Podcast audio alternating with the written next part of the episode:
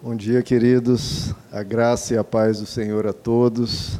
Sejam todos muito bem-vindos. Uma alegria estarmos juntos mais uma vez. Convido os amados a abrir as suas Bíblias no Evangelho de Mateus, capítulo de número 16. Vou abrir em duas passagens, iniciando primeiro em Mateus 16.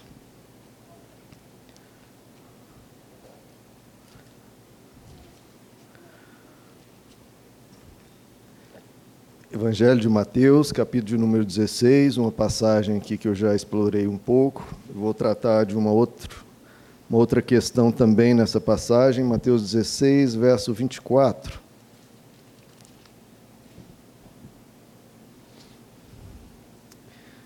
Passagem que nos fala, inclusive, sobre a nossa caminhada com Jesus e o que ele nos pede né, para segui-lo.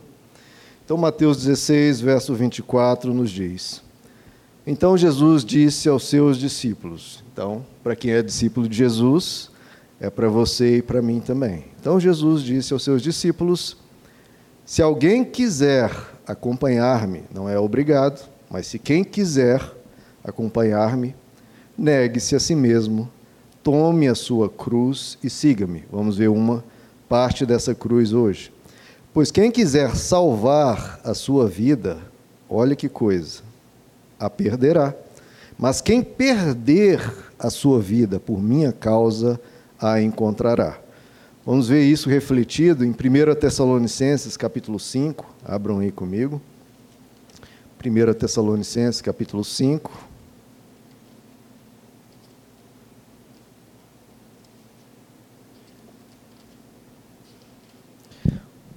Uma passagem belíssima que, inclusive, fala qual é a vontade de Deus para a sua vida. Olha só. Isso é tão perguntado, né? Qual a vontade de Deus para a minha vida?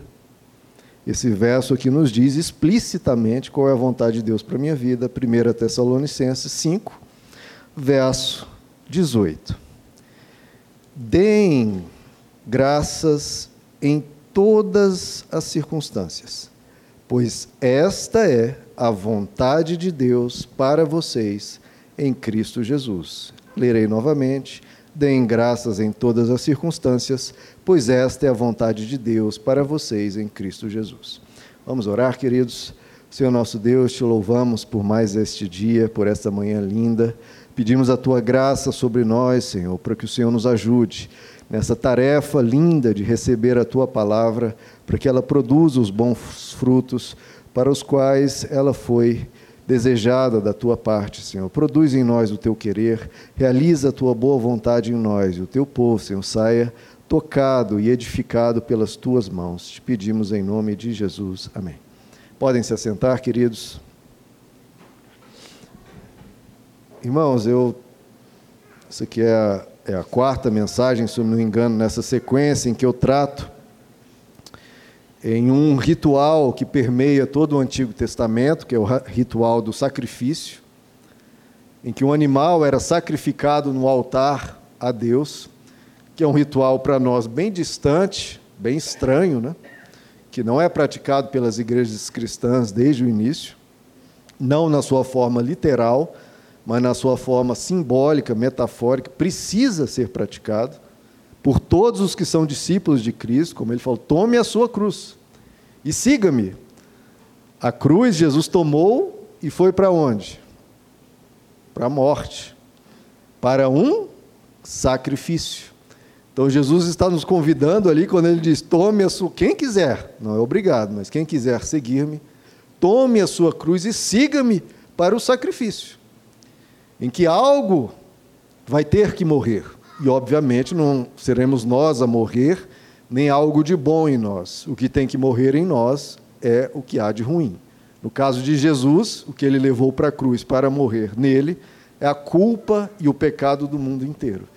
E na nossa parte, é a nossa disposição e o nosso desejo de matar em nós tudo o que há de ruim em nós. Esse é o nosso compromisso, queridos, como cristãos. A nossa vida cristã não é vir pedir a Deus e Deus nos dar, coisas. Isso faz parte do cuidado dele de pai para com filho. Mas o nosso objetivo e a nossa vivência tem que ser ir para o sacrifício. Jesus deixou bem claro: os discípulos dele tomam a sua cruz e vão para o sacrifício. Para o quê? Para matar, para fazer morrer em nós tudo que nos adoece e adoece as pessoas ao nosso redor. Essa tem que ser um, isso tem que ser um objetivo nosso. Pegar aquilo que em nós não vem de Deus e expurgar da nossa vida isso. Tirar realmente, com toda a intensidade, todo o empenho, nós nos colocarmos nessa missão. E isso precisa morrer em mim. Como eu expliquei no ritual do sacrifício, ali era simbolizado né, a atitude da pessoa que errava, simbolizava na morte do animal, primeiro, ele reconhecendo que a atitude errada gera sofrimento, gera uma morte. Os nossos erros matam os relacionamentos, matam a alegria, geram dor na pessoa ao nosso redor, gera dor em nós. Então, era uma confissão, o ritual do sacrifício, que o mal gera sofrimento. Como a Bíblia expressa, o salário do pecado é a dor, é a morte. Segundo ponto, no ritual do sacrifício, lá do Antigo Testamento, era simbolizar o quebrantamento da pessoa que havia errado. A pessoa vinha, confessava e se dizia entristecida, se dizia arrependida, e com essa quebrantamento de dizer eu causei dor e foi feio e eu reconheço e confesso. E o terceiro ponto, que eu acabei de mencionar, é se comprometer em matar esse animal que há dentro de nós, que causou o erro, que causou o dano, que causou aquele mal. Então, esse é o nosso objetivo, de nós pegarmos o que de ruim há em nós e procurarmos tirar isso da nossa vida. Nós nos tornamos pessoas melhores a cada dia, nós fazemos mais bem ao mundo, à nossa família, aos nossos amigos. Nós nos tornamos pessoas melhores. E aí eu vejo aqui uma vontade de Deus para nossas vidas, como foi lido. Qual é a vontade de Deus para nossas vidas? As pessoas perguntam isso em, em, aspectos tópicos, né, em questões pontuais que não é muito do interesse de Deus, queridos. Deus ele é espírito, Deus ele se importa mais não com as coisas transitórias, como isso está escrito na palavra de Deus, não é as coisas transitórias o mais importante. O mais importante são os frutos eternos que produzimos nas pessoas e em nós. Então a vontade de Deus se diz respeito a isso. Geralmente as pessoas perguntam: qual a vontade de Deus para a minha vida? Que eu faça faculdade de medicina, faculdade de direito, faculdade de engenharia. Queridos, Deus nos deu livre-arbítrio, escolha segundo o seu gosto, segundo a sua vontade, até porque você é que vai ter que viver com essa escolha. Escolha segundo o que você percebe, o que você gosta mais, o que você tem aspiração, o seu sonho. Deus te deu sonhos, Deus te deu desejos, Deus te deu talentos, para quê?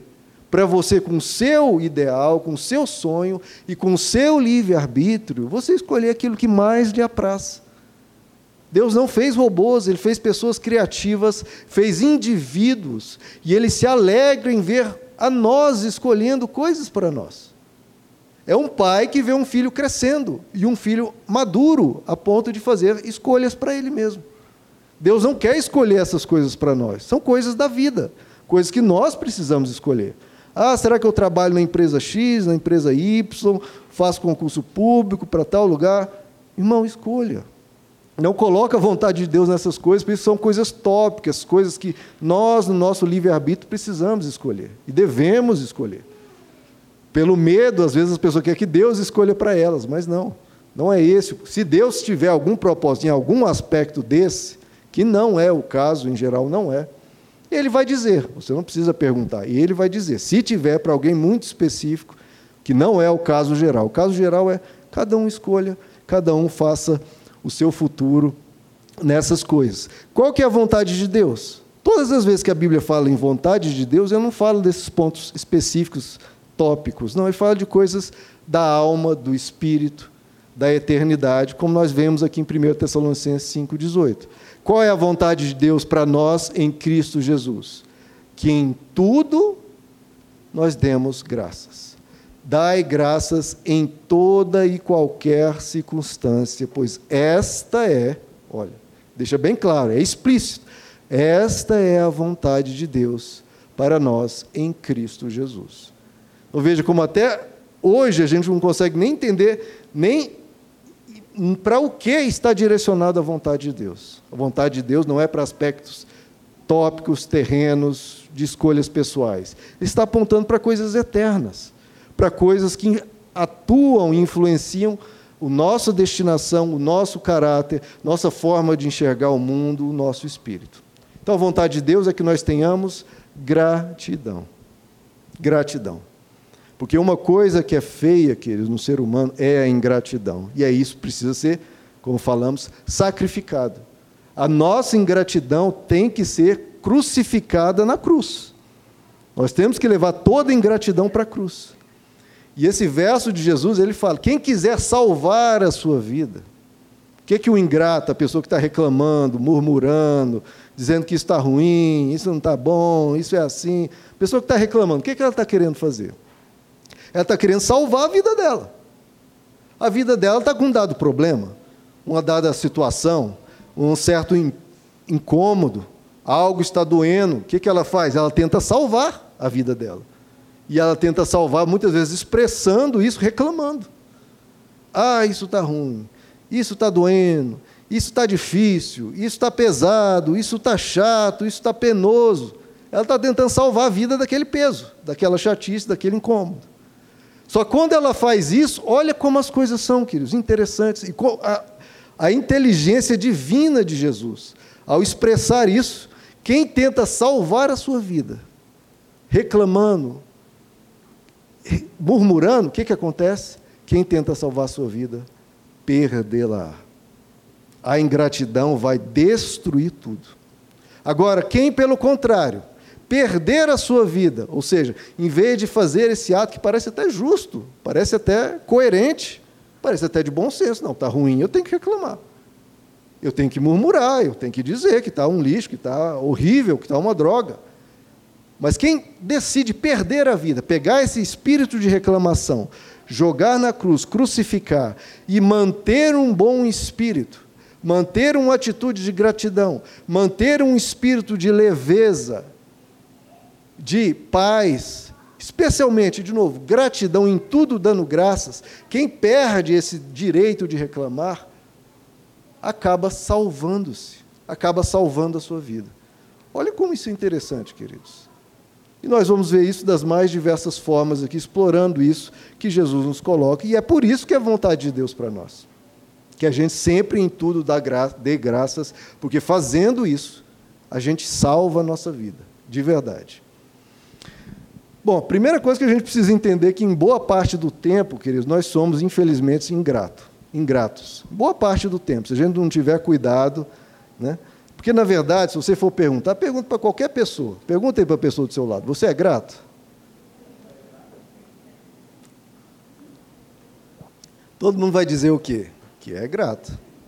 É muito difícil você encontrar uma pessoa que diz: "Não, eu sou ingrato mesmo, eu, comigo, não tem essa de gratidão. Eu sou ingrato, eu reclamo de tudo, não gosto de nada. Ninguém se confessa ingrato. Ninguém. É, o ser humano geralmente não se enxerga, né? Mas, em geral, queridos, o ser humano é ingrato. A gente é grato por uma outra coisa. Aconteceu uma coisa assim maravilhosa, a gente agradece. Por aquela coisa. Aconteceu uma outra coisa boa aqui, a gente agradece. Mas, no geral, muitas vezes a gente passa boa parte do tempo reclamando da vida. Ah, está frio. Ah, está quente. Ah, está seco, né, aqui em Brasília. Ah, está seco demais. Agora, ah, não, agora está chovendo demais. Ah, aquela pessoa não me dá atenção. Ah, aquela pessoa falou mal de mim. A gente está o tempo todo falando mal das coisas. Eu, ouvi até um, um, um caso que um, uma pessoa falou, ah, fez um desafio para os seus alunos, era um filósofo, fez um desafio para os alunos. Ah, procure passar uma semana sem criticar nada. Aí uma pessoa falou: ah, Isso vai ser fácil, eu não sou uma pessoa muito crítica, então vai ser muito fácil passar uma semana sem criticar nada. Ela disse que ela ficou sem assunto. Ela não tinha o que falar, ela chegava nas pessoas, não tinha o que falar, porque geralmente a gente vai falar alguma coisa para dizer, ah, tal coisa não está bom, ou tal a pessoa, você acredita que tal fulaninho fez? Ou, nossa, aquilo ali está horrível no trabalho. Nosso assunto muitas vezes é sempre crítica, crítica, a gente sempre está reclamando da vida e reclamando dos outros. Por quê? Porque muitas vezes que nós somos mais sensíveis às emoções negativas. Por exemplo, se você estiver com um copo d'água, se você estiver com um copo d'água, né? Tá lá uma água, você está com sede, você vai beber a água, eu pego o seu copo. Você vai achar ruim. Agora, se eu te der um copo, né? Você estava lá com sede, eu te dou um copo. Geralmente a sensação da tomada sua é muito, a sensação no cérebro e no emocional é muito mais intenso a sensação de negativa do que a sensação positiva. De uma mesma atitude, tirar o copo ou dar o copo. A, o nervo, a sensação, o, a química no cérebro é muito mais intensa em relação à sensação negativa. Ou seja, a nossa tendência realmente é da ingratidão. E aí é uma espécie de síndrome de onipotência. Né? Nós queremos ser onipotentes, ou seja, tudo nós queremos controlar para que tudo aconteça exatamente do jeito que a gente quer. Você vê, Deus que é onipotente, ele poderia fazer com que tudo ocorresse exatamente como ele quer, ele não exerce essa onipotência em controlar tudo.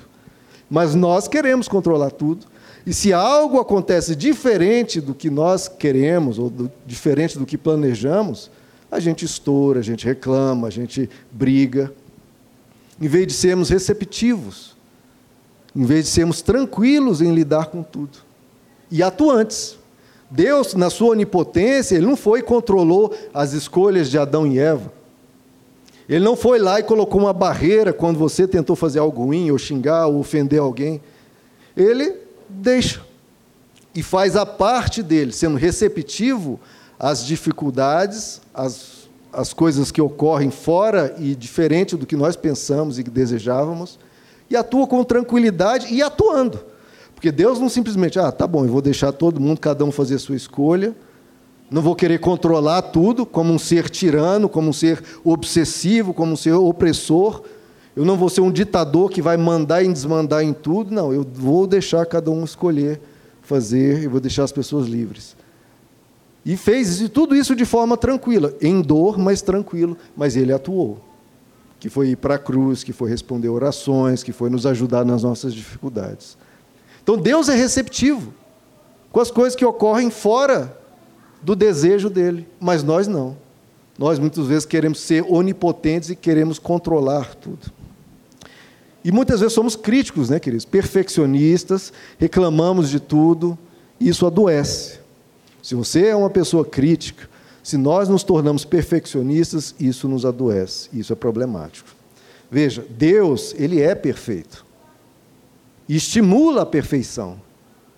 Ele estimula, ele fala: olha, sede vós perfeitos, como vosso Pai celeste é perfeito. Só que ele estimula, ele não exige.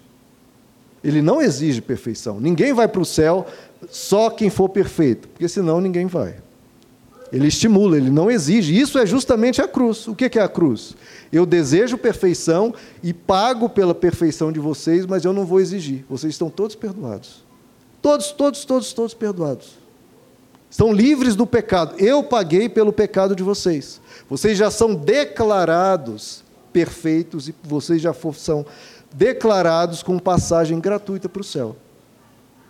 Agora, vendo o que eu fiz por vocês, procurem ser pessoas melhores. Procurem olhando o sangue de Deus que foi derramado por vocês. A dor que vocês causam em mim e causam nas pessoas, procuram ser melhores. Então veja, Deus não é um controlador, ele tem paciência com os nossos erros. E nós temos que ter paciência com os erros das pessoas, manifestando sempre gratidão pelos que ela, pelo que elas nos dão e evitando reclamar demais. Nós somos nesse espírito de ingratidão, muitas vezes a nossa oração quando nós vamos orar para Deus, vamos lá, o que, que a gente vai fazer? A oração quase que virou sinônimo de pedir. A gente só vai para pedir. Ah, Deus me dê isso, Deus me ajude nisso, Deus faz isso, Deus, por favor, não sei o quê. É pedindo, pedindo, pedindo. E muito pouco agradecendo. Isso mostra um pouco da nossa índole, queridos. Que tipo de, de relacionamento que a gente tem com Deus. E a gente tem que ter um cuidado de estarmos atentos a tudo que recebemos e agradecer, agradecer e agradecer. Muito mais do que pedir, porque nós recebemos muito mais do que eventualmente a gente não tem. E, em geral, queridos, isso é tão complicado, porque as coisas que a gente recebe, elas se tornam invisíveis para nós. Já viu que a gente não repara no que a gente tem? A gente só repara no que a gente não tem. Se você não tem um, um, um tênis legal, você vai, vai ficar sempre pensando no tênis que você não tem. Você não vai pensar na roupa que tem, no eletrônico que tem, na casa que tem. As coisas que nós temos se tornam invisíveis. A gente só dá real valor para as coisas quando a gente perde. Até aquilo que a gente tem, a gente só repara quando perde. É um tênis que às vezes a gente nem dava valor, se, se estragou, a gente lembra que era um tênis bom sim, era realmente bom. A luz elétrica, a gente nem lembra que, ela, que a gente tem, mas quando passa um dia por algum problema, ou a água, né? Se dá algum problema e a, a companhia elétrica, a companhia de água tem que resolver e passa o dia sem, a gente repara. É muito estranho isso, né? a gente só repara quando as coisas somem, mas a gente não está agradecendo. Quando é que a gente para numa oração, Senhor, obrigado pela luz elétrica, obrigado pela água encanada? Muito difícil a gente lembrar dessas coisas. Isso não apenas nessas questões materiais, que nem tem, claro, tem a sua importância para desenvolver o espírito de gratidão, mas especialmente em relação aos nossos relacionamentos. A gente mal lembra assim de agradecer por termos pais. É, claro, tem pessoas que têm pais difíceis, é, muito ruins, tiveram infâncias e difíceis, mas tirando esse caso, quem tem pais bons, a gente não lembra de agradecer os pais. Agora, quando a gente perde, aí a gente entende o real valor que esse pai ou mãe tinha. É praticamente quase todo ser humano que teve bons pais só vai saber o real valor do pai e da mãe quando perder. Olha como nós somos cegos, queridos. Eu que achava que dava muito valor para o meu pai, porque sempre o admirei, sempre o tive com, na mais alta estima, quando eu perdi meus irmãos, aí que eu vi o real valor que ele tinha para mim. E quanto eu poderia e deveria e desejaria ter passado mais tempo com ele. É quando a gente perde que aí a gente lembra de agradecer pelo que tínhamos. Olha só, quando a gente pede, que a gente lembra de agradecer o que já não tem mais. É, infelizmente, a nossa situação. Nós somos tão, tão às vezes, cegos para o que nós temos, queridos. Eu vi um caso de um. Quando foi inaugurado internet rápida no, nos aviões, né, uma coisa espetacular. Você está a 10 mil metros de altitude e pode, enxergar, pode ver vídeos no YouTube com alta qualidade, em alta velocidade, né? Wi-Fi é, de alta velocidade nos, nos, aviões.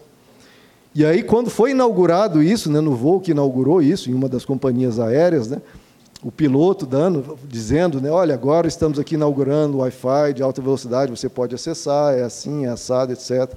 Aí começou o pessoal a usar, assistindo vídeos e tudo, e aí de repente deu algum problema, aí o piloto teve que avisar, olha, como estamos ainda inaugurando, em fases iniciais, deu um problema, nós estamos sem internet. Aí diz que uma pessoa logo falou: ah, olha que porcaria.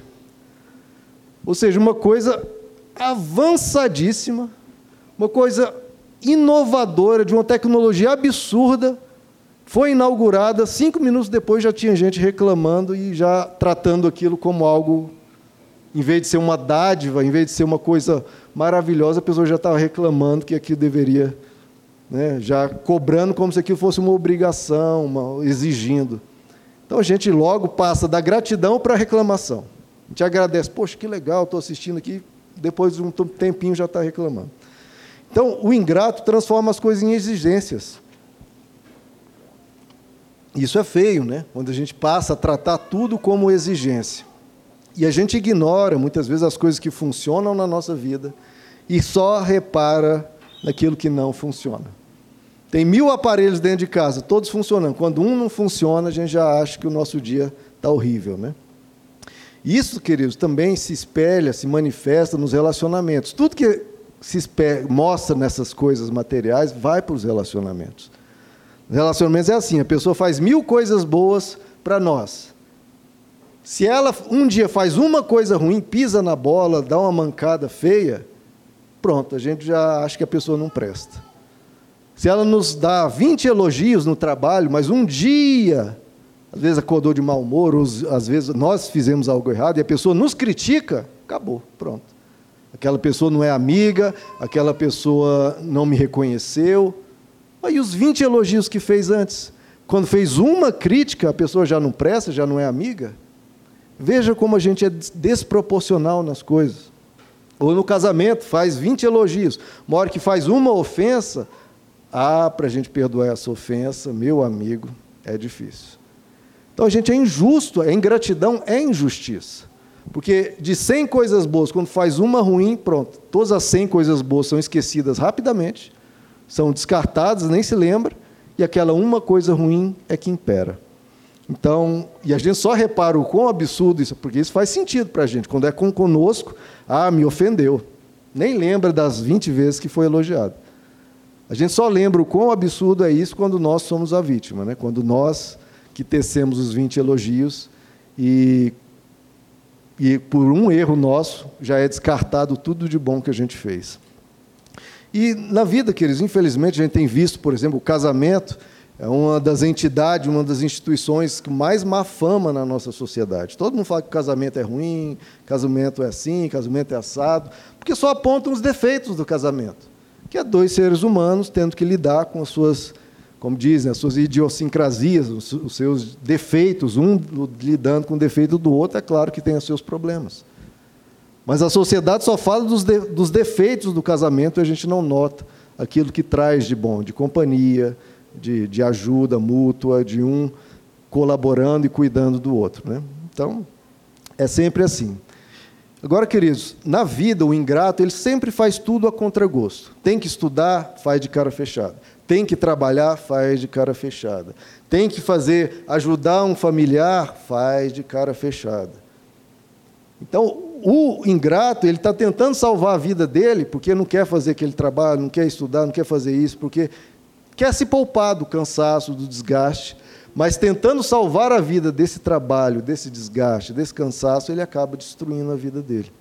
É isso que Jesus fala. Ah, não, vou ter que ajudar tal pessoa. Não ajude, não ajude ninguém, porque dá trabalho. E você vai ver que a sua vida vai ser destruída. Não estude para novas oportunidades, para novos trabalhos, não faça cursos para se poupar. Você vai destruir sua vida. Então, tudo que você se poupa de fazer que é bom, porque, ah, não, isso é ruim, é, faz a contragosto, a pessoa acaba destruindo a própria vida. E o ingrato, porque ele já vive reclamando da vida, no seu cotidiano, no, na vida comum, ah, dá problema aqui, dá problema lá, ah, isso aqui é difícil, fica reclamando. Aí, quando vem realmente a situação difícil, porque ele já está na vida normal, já reclamando, imagine quando vem algo trágico, algo realmente pesado. Aí ele não tem estrutura. Não tem, porque já está reclamando, já está desabando. O grato não, ele está agradecendo por tudo. Ah, Deus, obrigado por esse arroz e feijão. Obrigado porque eu tenho aqui uma TV. Obrigado que eu tenho internet. Obrigado pela minha família. Então ele cria dentro de si um espírito mais leve. E aí, quando vem a coisa pesada, vem um falecimento, vem uma coisa mais complicada, porque ele já está num. Passou um tempo né, mais leve, ele tem condições de lutar contra aquilo. Quem já vem reclamando e achando a vida tudo ruim, quando vem uma coisa realmente ruim, ele não tem estrutura. Eu achei da é, Oprah, Oprah Infra, né? É aquela apresentadora americana, muito famosa, né? uma das mais, mulheres mais famosas do mundo. Ela diz né, que o, o ingrato nunca tem o, sufici nunca tem o suficiente, por mais que tenha, por mais que seja até rico. E, portanto, o ingrato é sempre infeliz que nunca tem o suficiente. Já o grato, mesmo que tenha pouco, por causa da atitude de gratidão, ele consegue ter uma vida é, de felicidade. Então, queridos, não tem como ser feliz, por isso que Jesus diz: se a pessoa é ingrata, ela perde a vida. Porque não tem como ser feliz na ingratidão. Não tem como. Sempre, nunca vai ter o suficiente, sempre, nunca vai estar bom o suficiente, nunca as pessoas são boas o suficiente para ela. Né? O marido nunca é bom o suficiente, a esposa nunca é boa o suficiente, os filhos, os pais, os amigos nunca são bons o suficiente. Então, ele nunca vai ser feliz na ingratidão. Já o grato, mesmo numa situação complicada, ele vai conseguir sempre achar uma felicidade. Porque eu acho que a felicidade, eu acho que brota da gratidão e como a pessoa lida com as coisas. Mas por que ser grato, né, querido? Se a ingratidão traz tanta, tantos problemas emocionais, psíquicos, prejudica a nossa vida, por que, o que, que nos vai nos motivar a desenvolver a gratidão? Porque é a gratidão que nos vai trazer esse equilíbrio, queridos, que vai nos trazer paz. E se nós olharmos para a vida, a gente vai encontrar mil e um motivos para sermos felizes. E mesmo que você não consiga ser grato por algo específico, né? situações adversas, né? de como é que você é grato na situação adversa. Lembre, né? eu sempre tra procuro tratar a vida assim, em duas camadas. Tem a camada geral, a vida em si, o que nós temos, e a camada acima, que são episódios que acontecem. A vida está aqui. Você tem uma vida, você tem sonhos, você já conquistou e fez muitas coisas, e tem os episódios que acontecem. Aqui deu um problema, aqui teve um falecimento, aqui teve uma doença. Então são pontos, pontos que passam. Então, tem uma gratidão como base na vida, pela vida em si, por tudo que você tem, pelo Deus que você tem, pela família que você tem, pelos filhos que você tem, tudo isso como uma gratidão na sua essência. E nos episódios de dor, que não tem como agradecer por um episódio realmente ruim, trágico, mas essa gratidão que mantém você te ajuda a atravessar os episódios, mas são episódios.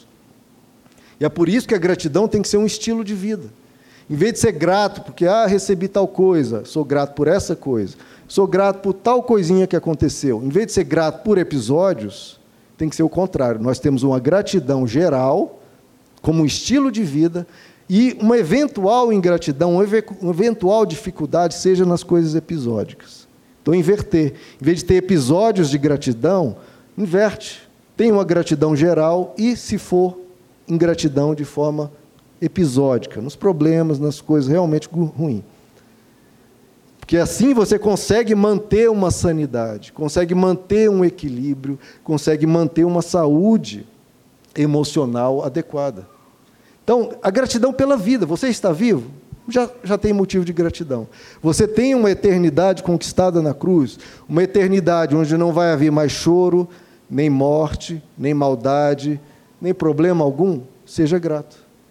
Então, por isso que a gratidão dá para ser e precisa ser algo constante na nossa vida, porque, primeiro, está tudo resolvido, na eternidade está tudo resolvido. Nós estamos vivos e temos um Deus que nos ama e vai cuidar de nós e vai nos ajudar a atravessar os problemas que aparecerem. Nisso já temos uma firme, um firme fundamento para a nossa gratidão. Gratidão porque nós viemos de Deus, vamos para Deus e estamos em Deus. Olha que coisa linda, queridos. Nós viemos de Deus, vamos para Deus e estamos em Deus. Ele vai cuidar de nós, ele vai nos ajudar em cada situação da vida. Quando você dorme, queridos, é interessante enxergar assim. É como se você morresse, né? Você apaga. Você não vê mais nada, né? De certa forma, o mundo acabou, sua vida acabou, você está inconsciente. Apaga tudo, fica tudo escuro. E pela manhã você renasce. Então, você passa uma noite de inconsciência e de repente renasce. Você ganha mais um dia de presente das mãos de Deus. É como se você abrisse os olhos e Deus fala: toma, está aqui mais um dia para você fazer o bem, para você conquistar, para você fazer coisas boas, para você rir, para você cuidar, para você abraçar, para você estar junto. Mais um dia eu te dou. Então, tudo isso nos é concedido gratuitamente. Então a gente precisa ser e cultivar a gratidão. Olha só, queridos, nós temos, né, no nosso dia a dia, nós temos luz, nós temos telefone, nós temos música, nós temos TV, nós temos internet, tudo no conforto do seu lar. Tudo isso foi te dado. Antigamente, né, há 200, 300 anos ou, ou um pouco mais, as pessoas só viviam com duas peças de roupa. Duas, a que estava usando e uma para quando tivesse que lavar essa aqui. Isso quando tinha duas. Às vezes a pessoa tinha que lavar a roupa que usava, esperar secar enquanto ficava ali e depois botava. As pessoas só tinham duas peças de roupa. Hoje nós temos quantas? Quando a Bíblia fala né, do, dos soldados, ou então de uma pessoa que tinha sua capa, capa, as pessoas usavam a capa, sabe para quê? Não era para brincar de Superman, né? Vou botar a capa aqui e fingir que estou voando. Vocês sabem qual é a utilidade da capa? Para dormir. As pessoas, em muitas, né, nas suas travessias, nas suas viagens, nas campanhas militares, ou as pessoas normais que não tinham uma casa, a capa que ficava aqui pendurada, é na hora de dormir ela se cobria com a capa. A capa era a coberta. E a pessoa que não tinha casa tinha que andar com a coberta, entre aspas, pendurada no pescoço. No exército, isso era comum demais. Tinha as tendas para os oficiais, agora os soldados da infantaria, a capa era usada, tirava do pescoço e se cobria à noite. Essa é a vida da sociedade, do mundo, por milhares de anos. E hoje nós temos tudo. Nós temos água encanada, temos gás encanado, ou botijão, temos esgoto encanado, temos uma infraestrutura imensa polícia, educação, estradas. E tudo isso que nós estamos vivendo sob camadas e camadas intermináveis de trabalho, esforço, suor, criatividade humana, que nos foi legado pelas gerações passadas. Só por isso a gente tem que ter uma gratidão imensa, porque milhões e milhões e milhões, ou centenas de milhões de pessoas trabalharam com afinco com força e às vezes dando a vida para construir coisas que hoje nós temos e às vezes a gente nem repara. Ah, o mundo é tão ruim. As pessoas é tão fácil, né, que eles falam essas coisas. Ah, o mundo é tão ruim, o mundo, o mundo não presta, o mundo é, a vida é dor. E a gente vive com centenas de milhões de pessoas que trabalharam para nos dar o que nós temos hoje e a gente tem coragem de falar isso tanta coisa que nós temos. Para onde você olhar, você está vendo trabalho de pessoas que estão te dando esse conforto, que estão te dando essa oportunidade, essa proteção. Graças à indústria têxtil, você tem roupas, muitas no seu guarda-roupa, sapatos, muitos, e, de novo, toda essa infraestrutura imensa de coisas que nós temos. Nós, as gerações anteriores pagaram um altíssimo preço para a gente desfrutar de tudo isso, e às vezes a gente está reclamando tanto da vida. A gente tem que reparar nas coisas boas. Como eu falei, as coisas boas se tornam invisíveis. Mas a gente precisa reparar. Tem até um exercício que alguns psicólogos propõem. Todo dia você, no fim do dia, anotar cinco coisas boas que aconteceram. Você vai ver que todo dia você vai ter, mesmo nos dias que teve problemas sérios, você vai ver que vai ter sempre cinco coisas boas que você vai conseguir anotar e se lembrar, isso que eu tive, é realmente. Que você nem repararia, mas todo dia, pelo menos assim, é sempre a graça de Deus suprindo, sempre a graça de Deus nos sustentando, trazendo coisas, né, alguns mimos, para nós termos forças para continuar, mesmo nas situações difíceis. Sempre quando eu tenho, que no trabalho, né, trazendo aqui para o trabalho e para a minha vida pessoal, sempre quando né, o meu chefe manda pede para eu fazer algo né, pesado, algo chato, algo repetitivo, algo cansativo, mesmo após um período estressante, né? O que, que eu penso, querido? Assim, não é, ah, por que, que não pediu para outro? Ou, ah, ah, que coisa, esse trabalho está tão ruim. O que eu penso, queridos, é assim, eu sou pago para isso. Eu sou pago para isso. E eu tenho um trabalho. Eu tenho um trabalho, sou remunerado por isso. E eu preciso honrar esse trabalho para que eu também, como eu falei das gerações anteriores que nos legaram coisas pelas quais nós não trabalhamos, nós estamos recebendo de graça o que as gerações anteriores fizeram por nós, eu quero também contribuir para que as gerações futuras recebam mais oportunidades, mais facilidades, mais coisas boas para elas desfrutarem. A gente pode contribuir para um mundo melhor com o nosso trabalho. E eu sou pago para isso. Então eu penso que, e penso também que nem sempre é assim. Esse, essa coisa chata ou cansativa ou, ou difícil que eu tenho que fazer é momentânea, nem sempre é assim, é uma fase. Eu tento separar, de novo, aquela coisa, a essência da contingência, o geral das coisas episódicas. Tenho que fazer esse trabalho dificílimo, mas é algo episódico, é algo momentâneo. Em geral, é um trabalho normal, com as suas dificuldades, mas. E eu estou sendo remunerado, estou sendo útil e tenho como sustentar as pessoas que eu amo. Então, isso não foca no cansativo, não foca no penoso, não foca no difícil, não foca, não foca no complicado. Volte-se para o que você está recebendo, volte-se porque isso é uma fase em geral. Eu tenho um trabalho, eu tenho tudo isso. Então é questão da gente mudar a nossa consciência no que a gente está reparando para a nossa vida. E se eu estou sendo pago, é uma coisa que eu acho tão óbvia, às vezes a gente esquece, se eu estou sendo pago para fazer aquilo, eu não estou sendo pago para ir num parque de diversões ou para assistir um filme. Para isso é eu que tenho que pagar. Se fosse algo divertido, algo lindo, maravilhoso, eu que teria que pagar para fazer. Se eu estou sendo pago, é porque é algo difícil, algo complicado, algo penoso. Ninguém vai pagar você para fazer algo, né, para ficar brincando. Vai te pagar para fazer algo difícil. Porque se fosse algo maravilhoso, as pessoas faziam gratuitamente ou pagariam para fazer.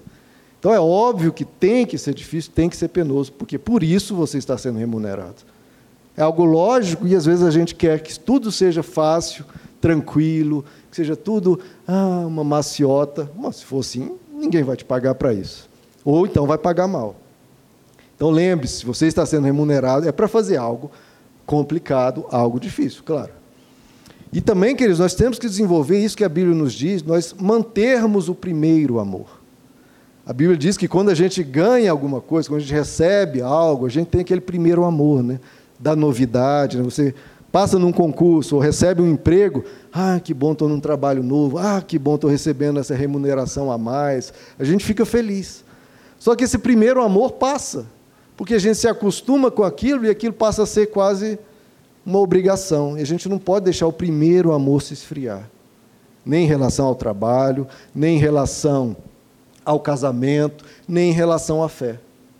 Ah, que maravilha, o sonho que eu sempre tive foi casar, foi encontrar uma pessoa assim, formar uma família, mas depois que consegue o sonho, já começa a falar mal. Ah, mas isso, ah, mas aquilo. Se esquece que recebeu o sonho que sempre quis, recebeu o pedido que, de que tanto orou. A gente perde o primeiro amor porque se acostuma com aquilo, inclusive na fé. A gente fica todo empolgado, poxa, agora eu conheci um Deus que me ama, conheci um Deus que me protege, um Deus que se importa comigo, um Deus que perdoa todos os meus pecados, um Deus que vai me levar para a eternidade. E a gente se acostuma com isso. Ah, é, legal, Jesus foi para a cruz, é, ele perdoa meus pecados, ele vai me dar vida eterna. Ah, mas está tão distante essa vida eterna. E a gente deixa o primeiro amor se esvair. Isso é ingratidão. A gratidão mantém o primeiro amor. Se a gente agradecer, Deus, obrigado por que o Senhor fez na cruz. Obrigado pela vida eterna. Obrigado porque o Senhor está comigo. Obrigado que o Senhor responde minhas orações. Obrigado, Deus, pelo meu casamento. Obrigado, Deus, pelo meu trabalho, que estou sendo remunerado, estou podendo sustentar os meus. Obrigado, obrigado. Sem deixar de querer avançar, sem querer deixar, sem precisar deixar de querer coisas maiores, coisas novas. Pode querer mas sem perder a gratidão. Obrigado, Senhor, obrigado, Senhor. A gratidão mantém o primeiro amor. Isso é muito importante. E, queridos, os momentos que você não encontrar razões para ser grato, seja grato porque acredita na gratidão. Seja grato porque fala: não, eu quero ter uma vida, um espírito de gratidão. Eu quero desenvolver e eu quero ser assim. Uma pessoa que tenha gratidão nos lábios e não reclamação. Porque há momentos na vida que está muito difícil, ou estamos doentes, ou cansados, ou passando por alguma dificuldade. A gente, nessas horas, a gente tem que ser grato, nem que seja porque crê na gratidão. Porque crê. Porque o justo, ele vive pela fé. Então, eu, se eu creio, o justo, ele vai viver pelo que crê. Eu creio na gratidão, então eu vou praticá-la. Eu vou praticá-la. No mais, a gente pede a Deus força, pede a Deus que Ele nos sustente, sustente para que a gente atravesse aquilo. Jesus nos ensina que nas aflições, o que, que a gente tem que ter? Neste mundo tereis aflições, mas tende bom ânimo. O que é ter bom ânimo? Manter uma leveza, manter uma tranquilidade, manter a gratidão. Estou passando por uma aflição, mas eu vou manter um bom ânimo, vou manter um bom humor, vou manter a esperança, vou manter uma leveza. Se você estiver passando por uma aflição, procure tirar peso, queridos. Porque quem reclama põe mais peso no que já está difícil. Tire peso. Procure levar as coisas com um bom ânimo. Esse é o segredo de Jesus, que ele nos passou. Quando vocês tiverem aflições, tenham bom ânimo mantenham uma leveza, mantenham um certo bom humor, mantenham a gratidão, mantenha isso. Porque isso protege você de desabar. Isso protege você de se desesperar. Isso protege você de cair numa doença psicológica grave. Porque a gratidão é uma proteção. É uma proteção. Se você mantém um estilo de vida de gratidão, você está muito mais protegido contra depressão, contra ansiedade, contra pânico, contra desespero. Porque você tem essa, esse arcabouço, tem esse fundamento que te protege. Eu, quando passei por um episódio de, de, de depressão bem difícil, há muito tempo atrás, e foi algo prolongado, e algo muito sofrível para mim, né? quem passa pela depressão sabe o tamanho do sofrimento que é isso. Eu teve um momento na, na minha vida que eu vi que assim tudo tinha perdido cor, tudo era cinzento, nada tinha graça, nada tinha sabor, a comida não tinha sabor, a vida não tinha sabor, não tinha graça, não conseguia rir, perdi tudo, queridos, ficou tudo cinzento. É uma coisa, uma experiência assim assustadora quando você chega a esse nível de depressão. Nada tinha sentido, nada tinha valor, nada tinha gosto, nada tinha cor. E aí chegou um ponto que eu pensei assim: nossa, eu não consigo, eu nem lembro quando é que eu tive algum sentimento de gratidão. Eu perdi totalmente a gratidão, porque nada tem graça, nada tem nenhum sentido. Perdi a gratidão. E aquilo me impactou tanto, porque eu sempre tive isso na minha vida. Eu, gratidão é uma coisa inegociável. Porque eu tenho pais que me passaram valores, cuidaram de mim, pessoas boas, amigos bons, eu tenho a vida, eu tenho um Deus. Então eu sempre tratei a gratidão como algo inegociável. Inegociável. Isso é algo que eu não posso jamais perder e não tolero perder isso. E quando eu vi que eu tinha perdido isso totalmente, aí eu falei assim, sem força nenhuma, eu falei, aí mexeu com a coisa errada. Aí mexeu com a coisa errada. Isso eu não vou tolerar. Pode ter me roubado a alegria, pode ter me roubado o sabor, o desejo, a esperança, pode ter me roubado tudo. A gratidão não vai roubar. Não vai. E ali, meu irmão, aí eu comecei um movimento de revolta. Não vou permitir que isso arranque de mim isso que é inegociável. E eu me forcei a agradecer por tudo. Comecei a agradecer, acordava arrebentado, fala: Obrigado, Senhor, por esse dia, obrigado por esse sol, obrigado por essa natureza. E aí comecei a olhar as coisas lindas da vida. Obrigado por essa flor. Obrigado, Deus, porque o Senhor existe. Obrigado porque eu estou com saúde, pelo menos física. Eu comecei a agradecer tudo, irmãos, tudo. Quando eu sentava numa cadeira acolchoada, obrigado pela cadeira acolchoada. Quando eu ligava o meu computador para trabalhar, obrigado pela. Comecei a me forçar, à força, não tinha vontade, não tinha desejo e não queria foi a força. Eu não tinha nada de gratidão e aquilo era quase era realmente, parecia até uma certa mentira, mas não, mas é porque eu acreditava na gratidão. Eu não tinha desejo de agradecer e não tinha espírito de gratidão, mas eu falo, eu acredito na gratidão, eu vou agradecer a força. Eu cheguei a começar a, a agradecer até pelo xixi, quando sente aquele alívio do xixi. Agradeço por isso. Agradeço pelo copo de água geladinho. Comecei a agradecer. E aí, quando você faz esse movimento, eu comecei a reparar tanta coisa boa, tanta coisa linda. Comecei a reparar na natureza, no vento que vinha, eu agradecia. E aquilo começou a mudar dentro de mim, as coisas. As coisas começaram a ganhar cor. Comecei a ter mais esperança, comecei a ter mais alegria. Então, às vezes, eu me pergunto, sabe, será que a, quando a gente tem alegria, aí vem a gratidão? Ou será que a gratidão vem primeiro e depois vem a alegria? Porque eu me forcei a agradecer e aquilo começou a mudar as coisas dentro de mim, o meu interior começou a ser lavado, limpo, um monte de coisa começou, escamas começaram a, cair, como no apóstolo Paulo, as escamas caíram dos meus olhos e eu comecei a ver. Então, depois que isso começou, eu comecei a enxergar as coisas, a beleza das coisas, a vivacidade, como aquilo, tanta coisa que eu tinha, eu não estava reparando por causa de, de uma ou outra coisa terrível, ruim, eu estava perdendo a visão de tudo mais que me cercava que era bom. Então me forcei e aquilo me equilibrou, me restaurou e me curou.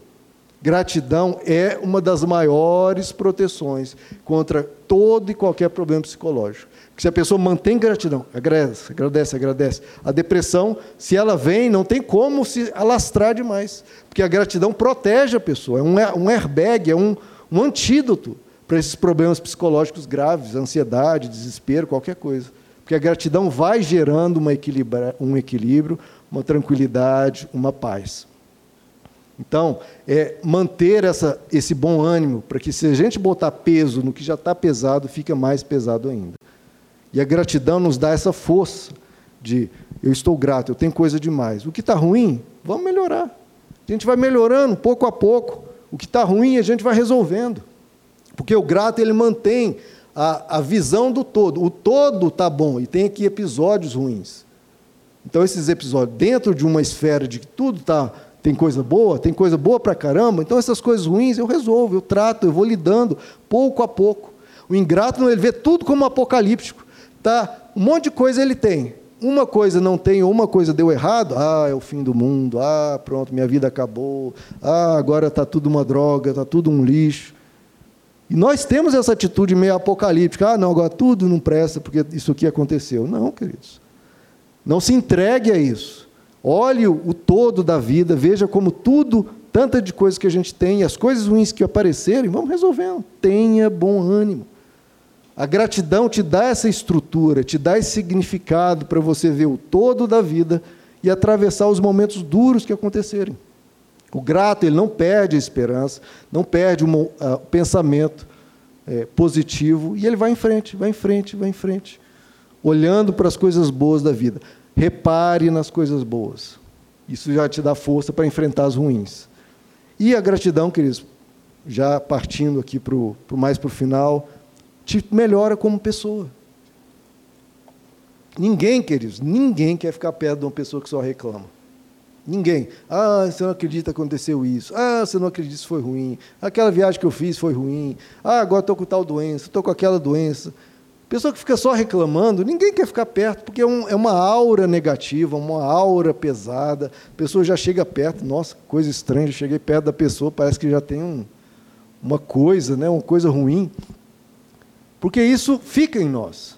Então a gente tem que ter esse bom ânimo, ter uma atitude leve, que está agradecendo pelas coisas boas e as ruins. Ah, isso aqui tem. Ah, mas não aconteceu aquilo com você? Aconteceu, mas a gente vai lidando, meu irmão, a gente vai resolvendo. A gente vai com Jesus, a gente vai com Deus, a gente toca isso aí, a gente resolve. Tanta coisa Deus tem me dado. Eu achei tão engraçado, eu preparando essa mensagem sobre gratidão, e aí eu caminhando lá no, numa parte lá do condomínio, de repente eu vejo uma nota assim de 100 reais. Aí eu falei, ah, não, Deus, não é possível. Eu preparando uma mensagem sobre gratidão, o senhor vai me dar uma nota de 100 reais assim? Não é possível. Aí eu, ela estava dobrada assim, não, deve ser só uma metade, ou então alguém está trolando, como dizem, não, uma coisa falsa. Eu peguei assim, desdobrei. Rapaz, é uma nota de 100 reais mesmo no chão. Eu falei, mas esse Deus é, é bonito, é, é lindo mesmo. E eu falei, ei Deus, aí é fácil agradecer. Essa notinha aqui, se fosse de dois reais, mas se fosse de um centavo, ninguém nem abaixa para pegar, né? A moedinha de um centavo. 100 reais. Eu falei, mas que Deus lindo. Eu preparando a mensagem de gratidão e Deus nos dá isso. Então, queridos, a gente ter esse coração grato. Porque senão, queridos, o ingrato, ele acha que o mundo lhe deve. Já viu? O ingrato, ele fala assim: eu estou vivo por quê? Mundo, me, você que tem que justificar a minha existência, você que tem que me dar coisas para justificar a minha existência. O ingrato é assim. Por que, que eu estou vivo? Por que, que me, me trouxeram a existência? Deus, mundo, vai me dando coisas para justificar a minha existência. Olha como isso nos piora, como nos faz pessoas reclamonas, pessoas é, é, até assim, que não contribuem, está querendo que os outros façam por ela. Por que, que meu pai e minha mãe me trouxeram a existência? Por que, que Deus me trouxe ao mundo? Como se o mundo nos devesse. Agora, quem é grato fala: ah, eu recebi a vida, eu estou aqui, Deus me trouxe aqui caramba, eu tenho que contribuir para esse mundo, eu tenho que honrar o benefício de estar existindo. Então, o ingrato quer que o mundo explique por que, ele está vivo.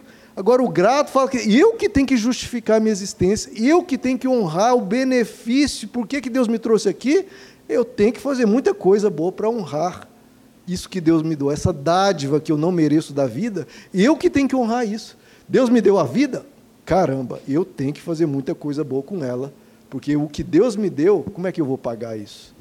E eu que tenho que honrar. Então inverte tudo. Inverte. O ingrato está cobrando de Deus, está cobrando das pessoas, está cobrando dos pais, está cobrando de todo mundo. Me deem coisas, porque senão eu estou infeliz. Agora, o grato, não, eu estou feliz, olha que coisa, que vida que eu tenho, eu tenho que ajudar todo mundo, eu tenho que abençoar todo mundo, eu tenho que honrar a Deus, eu vou deixar minha contribuição nesse mundo, eu vou fazer a diferença, eu vou fazer o bem, as pessoas que estiverem ao meu redor, eu vou ajudar, eu vou cuidar.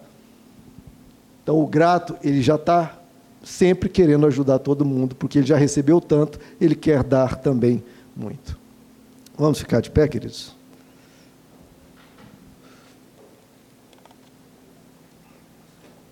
Então, Jesus nos convida. Então, se você perguntar a Deus, qual é a vontade de Deus para a minha vida? Está explícito. Gratidão. Porque isso muda tudo, muda quem nós somos, muda o nosso ser. De pessoas que estão cobrando dos outros e exigindo dos outros que façam coisas por nós, que nos deem coisas. A gente na gratidão fala, gente, eu já recebi demais, caramba, é muita coisa que me deram, que me dão, que me darão. Eu não tenho como pagar e eu não mereço. O grato ele trata assim: eu não mereço tudo que eu já recebi. Não mereço mesmo. Lutei, fiz, fiz uma, me esforcei na vida, mas eu não mereço tudo que eu recebi. Não mereço.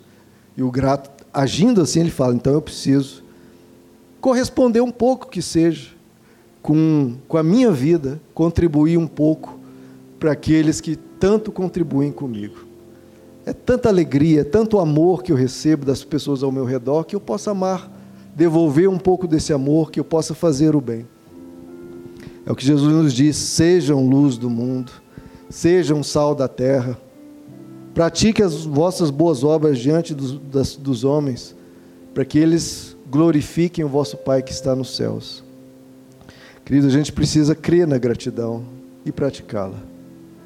Porque quando, mesmo naquele desejo, naquele ímpeto de reclamar, se a gente sacrifica esse desejo de reclamar na cruz e coloca no lugar a gratidão, você vai ver como tudo vai ficar mais leve, como tudo vai ficar mais bonito, como as coisas vão, vão ganhar uma outra cor.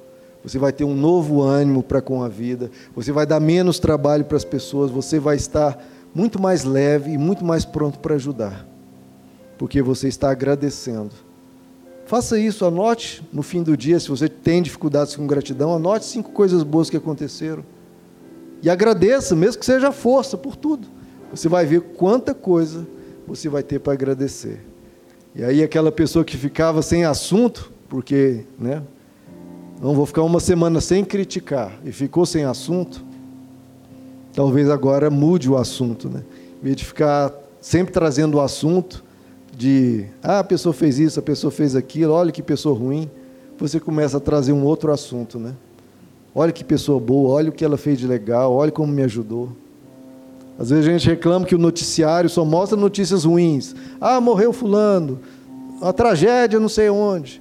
Mas às vezes a gente replica isso na nossa vida, nas nossas conversas a gente só fala de coisa ruim. Que a gente seja um noticiário de boas novas, falando de coisas boas de Deus, do que Deus fez por nós,